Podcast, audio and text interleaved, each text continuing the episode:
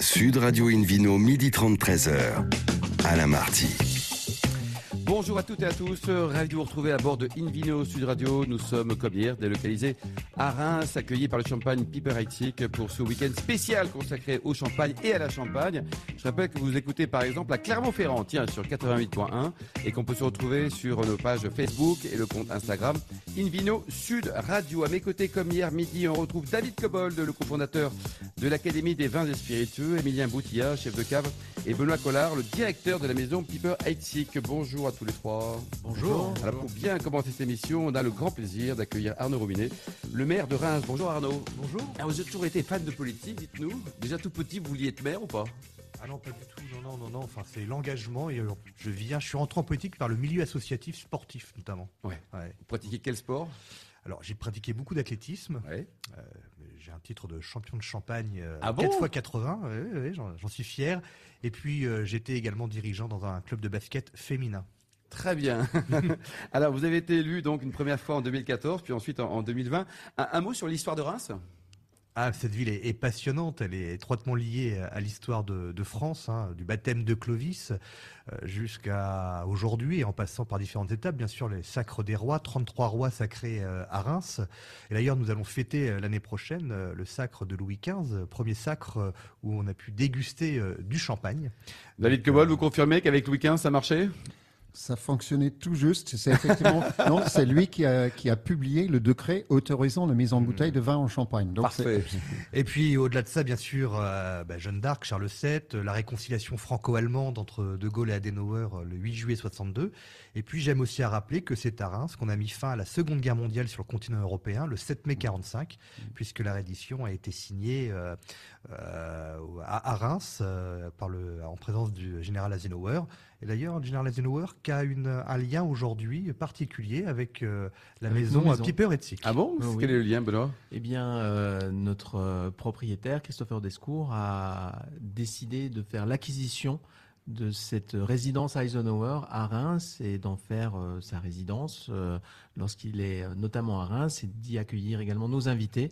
Donc, boulevard lundi, Ah, magnifique génial, bâtiment restauré de 1000 mètres carrés avec un, un jardin exceptionnel où le général Eisenhower, d'ailleurs, avait fait venir une vache Une parce qu'il consommait chaque matin un verre de lait et que le lait était particulièrement rare à cette époque-là, pendant la Ah Seconde oui. Guerre mondiale. Ouais. Donc lorsqu'il est arrivé, lorsqu'il a débarqué, il est arrivé à Reims depuis la Normandie avec une vache blanche et noire normande. Bon, alors, et alors jusqu'au bout, quel était le prénom de la vache quoi? C'était-. Arnaud, vous êtes également donc euh, très investi au niveau de la, de la région. Quelles sont vos principales missions? Vous êtes vice-président? Oui, vice-président en charge de l'attractivité, de la culture et du tourisme. Et donc, quand on dit tourisme, forcément en Champagne, comme en Alsace d'ailleurs, on Exactement. parle de nos tourismes. David Cobol, vous nous racontez un peu l'histoire de l'onotourisme. Cet écrit, ah, ça n'a pas été inventé par les Anglais, ça encore, non? Non, Bon. mais, mais ils ont joué un rôle quand même. Euh, donc on peut parler de quelques, quelques pionniers, comme par exemple euh, le philosophe, non pas anglais, mais écossais, John Locke, fin 17e, qui a fait une tour de certains vignobles français, et notamment de Château Aubriand, parce qu'il avait goûté ce vin à Londres. Il était très curieux de comprendre pourquoi ce vin était différent des autres vins rouges de Bordeaux à l'époque, et surtout vendu beaucoup plus cher. Euh, il a décrit le terroir de Aubryon d'une manière assez précise et ensuite il a poursuivi son voyage pour aller visiter des vignobles en Languedoc. Après, on peut citer aussi Thomas Jefferson, troisième président des États-Unis, qui était ambassadeur à la Cour de France juste avant la Révolution pendant deux ans, sous George Washington, premier président, et qui a entrepris deux voyages à travers la France dans les régions viticoles. Lui, il était passionné d'agronomie et de, de viticulture en particulier, mais tout ce qui était agronomie. Et d'ailleurs, il a visité le Champagne lors de son deuxième voyage en revenant d'Allemagne, où il décrivait le fait qu'il y avait deux sortes de champagne, le champagne tranquille favorisé par les Français et les champagnes mousseux favorisés, aimés par les Anglais et les Américains uniquement. Et effectivement, le, début de la champagne, c'était essentiellement champagne mousseux destiné vers l'export. Alors ça, c'était plutôt des savants. Après, sur le plan de l'onotourisme de masse, les débuts étaient un peu euh, tristes, dramatiques et même terribles, parce que euh, l'Allemagne nazie avait confisqué euh, le business de tous les juifs avant de les exterminer. Et une bonne partie de la distribution des vins était entre les mains de- des juifs en Allemagne. Donc la première route de vin a été créée par les nazis dans le Rheinhessen pour encourager les consommateurs de venir chercher du vin parce qu'il n'y avait plus de filière de distribution. Alors ça, c'est un peu terrible comme, comme début d'un système massif de promotion du vin. Première route du vin, euh, pas très loin, en France, dans les années 50, en Alsace. Ouais, ils se battent entre la Bourgogne et l'Alsace hein, pour, Oui, le mais bon, l'Alsace, je pense, euh, tient, tient la palme. Et d'ailleurs, l'Alsace est toujours une région viticole touristique extraordinaire. Euh, Et ils sont très sympas aussi. hein. Très, très belle région. Et, et- et d'ailleurs, c'est la proximité, je pense, de l'Allemagne, de la Suisse au sud, de, de la Belgique au nord, aide énormément parce que beaucoup de producteurs euh, alsaciens vendent énormément aux visiteurs. Donc, le, le est fortement installé en Alsace depuis Mm. très longtemps. Et hors de nos frontières, alors, Après, parce je parlait vais de la Napa Valley, tout ça. Là. Ben, je vais justement, allons en Napa Valley, parce que je pense que le début de l'onotourisme comme outil, non seulement de la vente de quelques bouteilles de plus, mais comme élément de communication, c'est Robert Mondavi en 1966 à Napa, qui a créé son propre domaine, qu'il a bâti à Oakville, très visible sur la route euh, 29 qui monte le long de la Napa Valley. Et c'est le premier bâtiment qu'on voit parce qu'il y a un grand tour. Il a utilisé le style pueblo mexicain pour son bâtiment. Il a compris que pour convertir une population qui majoritaire buvait de- des spiritueux et de la bière, de la à bière l'époque, aussi, très ouais. peu le vin, Ouais. vers le vin, il fallait les intéresser dans autre chose que le produit lui-même, mais aussi le style de vie autour. C'est-à-dire le vignoble, le processus de faire ça, la gastronomie, l'association avec les arts, avec la musique, tout ça. Il a Quelque fait. part, la bouteille était annexe. Presque. Disons que la, bou- la bouteille était une conclusion logique. Quand on s'intéressait à l'univers, eh ben, on, on aimait le produit. Ah. Et, et ensuite, c'est parti de là, et tous les pays du Nouveau Monde ont été extrêmement engagés dans le, le tourisme. La France est arrivée assez tardivement, sauf quelques poches, euh, comme l'Alsace que je viens de citer. Et aujourd'hui, c'est un enjeu très important. Aux États-Unis, on estime qu'il y a 15 millions de, de- de visiteurs touristiques. hein, Qui viennent pour le en vin. France, Ouais. euh, il y en a un peu moins, en Italie un peu moins encore, mais c'est en plein développement et d'ailleurs le gouvernement français s'est mis derrière euh, d'une manière assez massive. Et on salue d'ailleurs l'action d'Hervé Novelli, le président du Conseil supérieur Oui.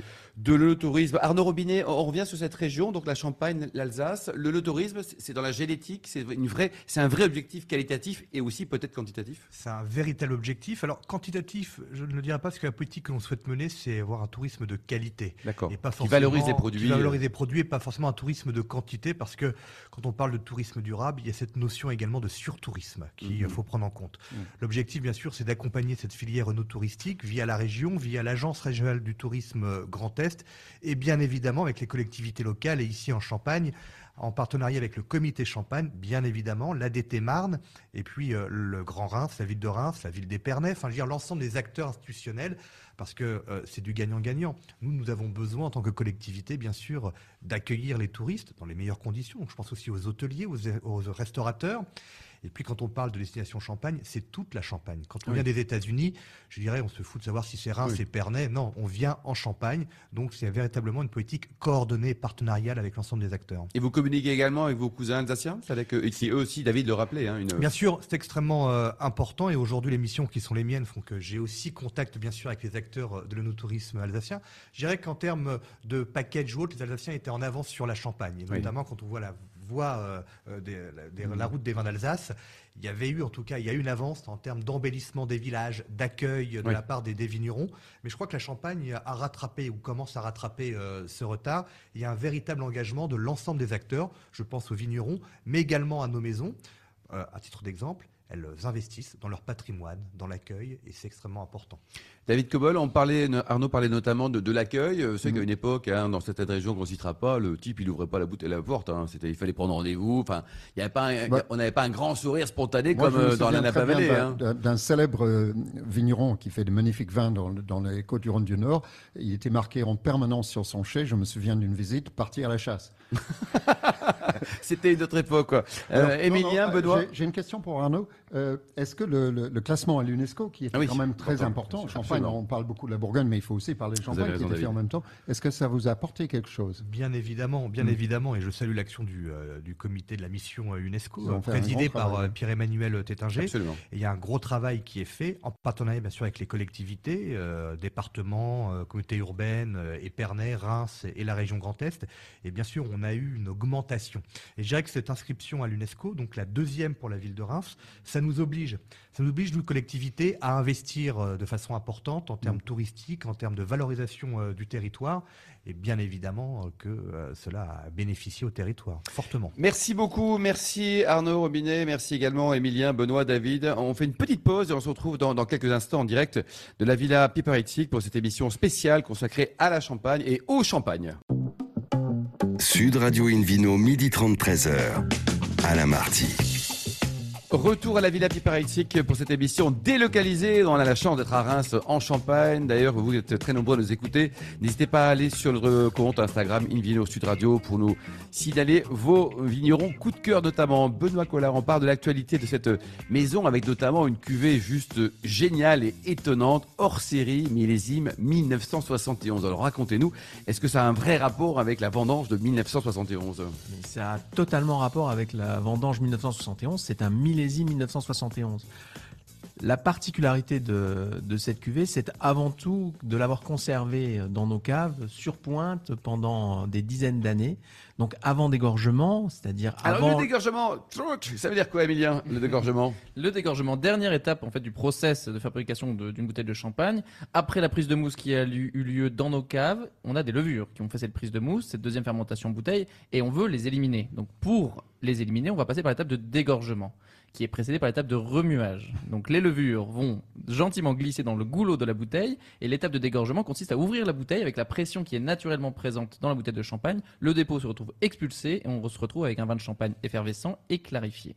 On va, on va en profiter avec cette petite perte de volume pour rajouter quelque chose, une liqueur, une liqueur d'expédition qui est un mélange en fait de vieux vin de champagne et de sucre et qui va nous permettre d'élaborer un champagne ou zéro dosage ou extra brut ou brut voire plus si on met Bon, plus vous de pouvez sucre. réécouter cette émission zéro en direct en podcast. sans sucre. Ouais, sans sucre directement. Donc ça, on a bien compris le dégorgement. Benoît. Et c'est vrai que, comme le disait Emilien, cette étape, elle est clé et c'est surtout une étape qui a incité Emilien, à qui j'ai donné carte blanche pour, euh, bah, pour trouver finalement ce qui va faire et ce qui va poursuivre l'avenir de la maison et qui va révéler cet esprit pionnier. Et donc avec Hors Série 71, c'est euh, le début d'une collection et la volonté d'exprimer tout le patrimoine de cette maison avec un millésime d'exception, d'une particulière fraîcheur. Et Emilien a choisi d'ailleurs de, bah, de dégorger ce vin et d'y ajouter une euh, liqueur à base d'un millésime 2019. D'accord. Donc 2019, un ou oui. deux centilitres qui sont rajoutés pour euh, le dosage du sucre, mais on parle effectivement d'un millésime qui a 50 ans, 1971. Oh là là, vous avez quel âge, Benoît et Emilien, euh, en 71, sous les deux là hein? Euh, Moins combien. Moins combien? Alors moins quelques années. Ouais. Effectivement, mais pour le cas d'Emilien, il a eu la chance euh, dans cette élaboration ben, de se nourrir aussi euh, de l'expérience de Claude Demière, euh, qui était le chef de cave de Ah ouais, l'époque et qui est encore vivant. Alors vous avez goûté en arrivant ici, là, en, en 2018, tous les vieux millésimes comme ça Ah, J'ai passé pas mal de temps en effet à déguster. est Notamment dur, avec, votre métier, euh, quand même, ouais, hein, c'est pas un métier facile, c'est vrai, je, Ah je dois le reconnaître, mais on a passé beaucoup de temps en effet à déguster euh, les vins qui sont en cuve, mais aussi les vins qui sont en cave. Donc on a de nombreux trésors, et parmi ces trésors, je me souviens de la première fois que j'ai découvert ce millésime 71 à l'époque, en effet sur pointe, donc sans sucre, non dosé, euh, et c'était un choc, un choc de fraîcheur, une cuvée extraordinaire. Et pour moi, c'était c'était parfait pour commencer cette nouvelle collection, puisque hors série, c'est une nouvelle collection. On parle d'hors série 71, mais à suivre, il y en aura Eh oui, d'autres. euh. L'an prochain, Peut-être, peut-être, peut-être. Ouais, hein, il y en aura d'autres. Eh, eh. On ne sait pas lesquels, mais il y en aura d'autres. Tous les ans ou tous les deux ans. En tout cas, ce- cette cuvée est vraiment le symbole pour moi, en effet, entre Claude, euh, qui a aujourd'hui 92 ans, qui a créé cette cuvée, moi qui ai terminé le travail cette année en, en 2021 avec le dégorgement, et aussi mes prédécesseurs qui, pendant toutes ces années, ont fait le choix, sage et avisé, de garder ces vins en cave pour pouvoir finalement Oh, le, le lancer. David 50 ans Cobod après. Il faut peut-être préciser aux- à nos auditeurs que le champagne, malgré ce que j'entends beaucoup trop souvent, est un excellent vin de garde. Absolument. Ça se conserve admirablement. Euh, et moi, j'adore le champagne. Je trouve que c'est c'est un des meilleurs vins de garde en France. Benoît, alors, cette, là, là, on a mis le champagne à la bouche, si je puis dire. Il y aura combien d'exemplaires de flacons euh, pour ce, ce- ce- cette cuvée spéciale 1971 C'est alors probablement la première fois qu'une euh, cuvée de 50 ans est éditée à- avec un volume aussi important. Nous avions la chance d'avoir euh, un peu plus de 2000 euh, flacons dans nos caves. Et donc nous avons euh, lancé 2021 flacons à travers le monde, Extraordinaire. euh, dans plus de 40 pays. Et chacun de ces flacons, au moment euh, du dégorgement, a été dégusté par le comité œnologique pour s'assurer que chacune de ces quoi. bouteilles était effectivement en adéquation avec l'image qu'on c'est voulait un, avoir. un vrai collector là, c'est euh, 2000, 2021. Euh, alors on parlait d'un autre sujet. Juste avant Arnaud Robinet, hi- hier, vous êtes, je rappelle, vous êtes le, le maire de, de Reims, la chance d'être le maire de cette belle ville. Euh, on a eu beaucoup de réactions suite à l'éviction du, du- du samedi. Notamment, on se demande quelle est la capitale du Champagne. Alors on se dit c'est quoi? C'est Reims, c'est Épernay. qu'est- Où est-elle? Où est-elle cette vraie capitale? À l'image des armoiries d'une belle maison de champagne située sur le territoire du Grand Reims. Le vignoble marnais et champenois a la chance d'être soutenu par un aigle à deux têtes de part et d'autre de la montagne de Reims qui protège et valorise notre art de vivre à la champenoise. Ouh, je sens que vous êtes prêt pour un poste de ministre dans quelques mois, vous. Alors, euh, mon cher, Invino Sud Radio accueille maintenant un nouvel invité, Nicolas Papavero. Bonjour Nicolas. Bonjour Alain. Alors racontez-nous, vous êtes italien ou vous êtes euh, rémois? Parce que bon, on a bien compris que la plus belle ville du monde, Dixit notamment à Robinet, c'est Reims. Mais vous avez quand même quelques origines italiennes, non? Alors rémois pure souche, mais avec des racines italiennes, du nord de l'Italie. Et donc dans la famille, vous êtes 100% champagne et vin et spiritueux et tout ça? 100% champagne, vin et spiritueux, avec mon père Gilles et mon frère Pierre-Louis, Que l'on salue. puisqu'on on dirige quatre établissements à Reims, ou deux enseignes, le Vintage et Cave Papavero. Ouais. Euh, la prochaine arrivera dans quelques jours à Besanne, à Ça quelques sera mètres jeudi, là, jeudi, oui. Ouais. On ouvre jeudi à Besanne, euh, pas très loin d'ici. Alors racontez-nous un peu. Tout le monde m'a dit que c'était. bon, Malheureusement, on n'y est pas allé avec David, mais on dira tout à l'heure d'ailleurs. Euh, il paraît que c'est génial. Vous avez quoi Une grande carte des vins, une grande carte de champagne? Comment comment on fait quand on vient chez vous pour euh, pour s'y retrouver? Alors au bar à vin, on a à peu près 2000 références. Bien sûr, une majorité de, de champagne, à peu près 800 références. 800 fait référence. De, de combien de maisons différentes? Euh, une 80, 100, 100 ouais. maisons différentes entre les vignerons et les maisons. L'idée, c'est de représenter la diversité champenoise, euh, de par les vignerons, de par les- le négoce, et de présenter aussi une belle carte de coteaux champenois, parce qu'on oublie aussi qu'on fait du vin vin 36 C'est tranquille. vrai, champagne. c'est vrai. en Champagne. Donc aujourd'hui, on a l'habitude de dire euh, la plus belle carte de coteaux champenois, puisque personne ne fait de carte spécifique de coteaux champenois. C'est bien, vous êtes honnête. On a à peu Vous près, êtes encore euh, jeune, vous allez voir vieillissant, vous serez moins honnête. Mais On pour a à peu près c'est- 80 références de coteaux champenois. Ouais. Arnaud Robinet, euh, cette région, en tout cas Reims aussi, c'est aussi une ville euh, gastronomique. On, on mange bien à Reims. Il y a- il y a une vraie volonté? Reims, c'est la ville aux 10 étoiles. Nous avons la chance d'avoir euh, un restaurant, d'ailleurs, un établissement qui vient d'être classé euh, troisième meilleur restaurant au monde, hein, euh, l'assiette champenoise avec le chef Arnaud Lallemand. On a les Crayères deux étoiles avec Philippe Mille. Nous avons également un, un deuxième étoile, un deuxième deux étoiles, pardon, avec le restaurant Racine, et puis euh, trois euh, une étoile. Donc euh, oui, Reims, c'est aussi une capitale gastronomique. Et qui dit gastronomie, bien sûr, dit aussi euh, vin et notamment champagne. Donc c'est une alliance parfaite Ouais. qui nous permet euh, de renforcer notre attractivité euh, dans le cadre de l'onotourisme. Exactement. Alors Nicolas, donc Noël, c'est dans 19 jours maintenant. Euh, si, Qu'est-ce qu'on peut imaginer qu'un type de champagne avec, je sais pas, des, des- un plateau de fruits de mer, par exemple? Alors avec un plateau de fruits de mer, je choisirais la cuvée essentielle blanc de blanc de la maison de champagne Piper Etzik. Bah Alors totalement au hasard. hein. Ouais. En effet, nous sommes sur des chardonnays avec beaucoup de fraîcheur et de minéralité. Euh, et le côté crayeux qui caractérise euh, les sols champenois se marieront très bien avec des huîtres, des bulots, des, du saumon, des crevettes, des langoustines, pourquoi pas. Ouais. Et alors, si euh, on a du foie gras, par exemple, un foie gras de, de la région d'adoption de- d'Arnaud Robinet, alsacien, tiens. Alors le foie gras, mets traditionnel de cette période de fête. On a souvent l'habitude d'associer ce mets avec des vins liquoreux, type sauterne. Mais je trouve que parfois ça peut alourdir le palais. Et j'ai envie de casser les codes et de l'associer avec un champagne peu dosé, qui est euh, la cuvée essentielle extra brute. Je trouve que ces notes euh, briochées s'associeront bien avec le foie gras et la tension apportera de l'énergie Eh oui. au foie gras et au palais qui sera prêt pour poursuivre le repas dans de bonnes conditions. David, vous en parliez tout à l'heure du, du non dosé. euh, Oui. C'est une mode, c'est plus une mode, ça correspond à un type de palais. euh, parce qu'à une époque très lointaine, c'était les, les petites dames très âgées qui prenaient un champagne très sucré.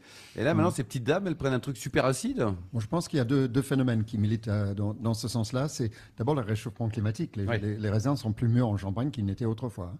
Donc on a besoin de moins de dosés pour masquer le- la forte acidité d'un climat septentrional comme ici.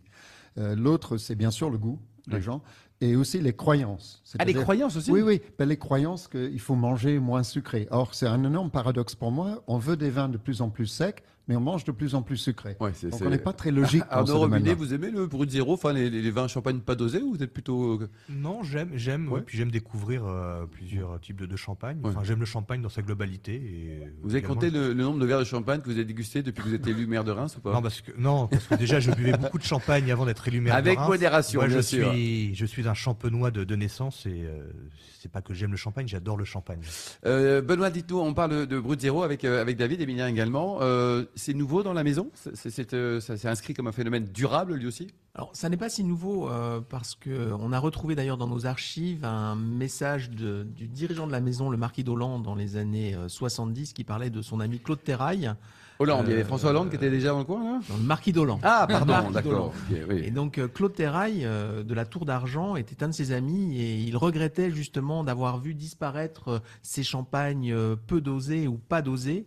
Et c'est à son image et en hommage à Claude Terrail qu'il a élaboré et qu'il a fait élaborer par son premier chef, par son chef de cave Brut Sauvage oui. euh, et notamment bah, dans les années 70, puis ensuite en 82, en 85.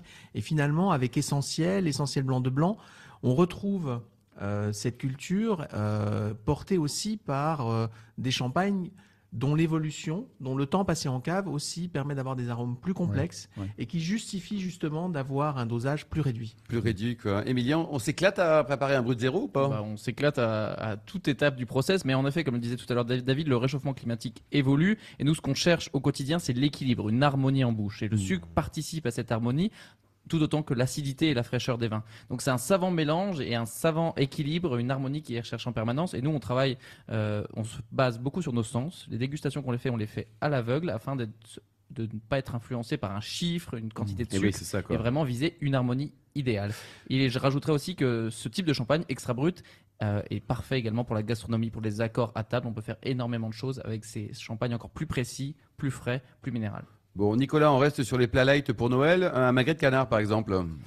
Magret de canard, on peut associer euh, la cuvée rosée sauvage. Et on, on pense pas souvent au champagne avec euh, la viande rouge. Mais euh, alors avec sa robe très foncée, il peut effrayer l'amateur de rosé très pâle, agréable, facile pour l'été. Mais attention, on parle d'un champagne de repas. Oui, c'est ça. Et le pinot noir issu de la Côte des Bars, qui est au sud de la Champagne, va apporter de la structure et de la matière au vin, tandis que le chardonnay apportera de la fraîcheur et de la buvabilité qui va euh, agrémenter le, le- le canard et permettre Et le de- magnifier, quoi. Et alors, pour magnifier. terminer avec des fromages, ça barre pas le champagne. Hein? Si, si, si. Si, ça- Au contraire, c'est pas, c'est pas parce que je connais la réponse, je la peut-être question. le meilleur vin pour les fromages. Alors, pour terminer, oui. Je pense que tous les champagnes qu'on a cités précédemment peuvent s'accorder Oui. avec les champagnes. Le, le 71, par exemple, ça marche ou pas? Ça match euh, parfaitement et chacun pourra trouver son propre accord. Merci beaucoup, Nicolas. Vous nous rappelez votre. Comment il s'appelle, votre bar à vin, vos caves, tout ça là Alors, Comment ça le vintage pour le bar à vin et deux Ouais. caves et cave Papavero pour Bon. les deux nouvelles caves. Il faut y aller massivement, ça ouvre à partir de, de jeudi pour la quatrième cave. Merci également à, à vous, euh, Benoît Collard. Merci également de nous avoir permis de, de, de- de réaliser ces deux émissions. Merci Arnaud Robinet, monsieur le maire, merci d'être parmi nous. Vous êtes juste quelqu'un de formidable. Emilien aussi, David Cobol, tout le monde.